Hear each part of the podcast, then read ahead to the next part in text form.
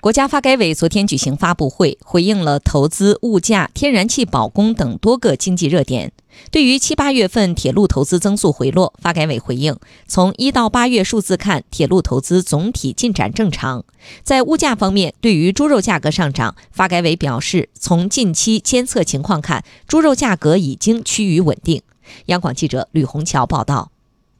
根据全国深化放管服改革、优化营商环境电视电话会议重点任务分工方案，九月底前，我国要修订形成新版市场准入负面清单。随着时间临近，目前修订工作进展如何？国家发改委新闻发言人孟伟在发布会上透露，二零一九年版负面清单已经修订完成，正在按程序报批。总的来看，清单二零一九年版本在保持原有框架不变的基础上。进一步缩短了清单长度，减少了管理措施，优化了清单结构，既保持了清单的稳定性和连续性，又增强了清单的科学性和规范性。一到八月份，全国基础设施投资同比增长百分之四点二，比一到七月份加快了零点四个百分点。值得注意的是，七八月份铁路投资增速有所回落。单看这两个月的数据，铁路投资好像放缓了。而孟伟回应，今年一到八月，全国铁路完成固定资产投资四千四百九十六亿元，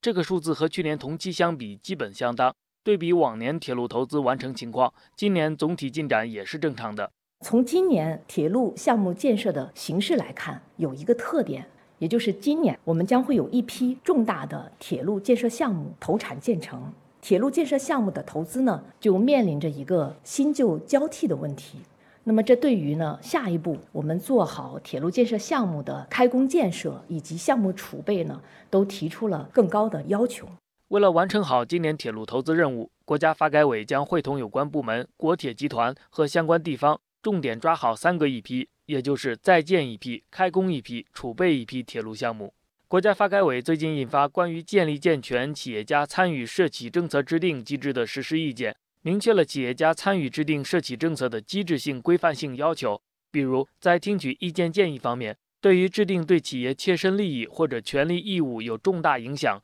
影响企业生产经营的专项政策的，明确应当充分听取企业家的意见建议。对于制定经济社会发展重大战略、重大规划、重大政策、重大改革、重大项目。明确呢，是除了依法要保密和敏感事项之外，应该通过适当方式，在一定范围内听取企业家的意见建议。一到八月份，居民消费价格指数同比上涨百分之二点四，八月份同比上涨百分之二点八。物价上涨的结构性特征明显，主要表现在食品价格上涨，特别是受非洲猪瘟疫情等因素影响，猪肉价格上涨明显，带动食品价格涨幅较大。孟伟说：“从近期监测情况看，猪肉价格已经趋于稳定。九月十一号到十七号，三十六个大中城市的猪肉平均零售价格日均涨幅为百分之零点二八，较八月份明显收窄。其中，中秋节第二天下降了百分之零点二二。三十六个大中城市十涨十三跌十三平。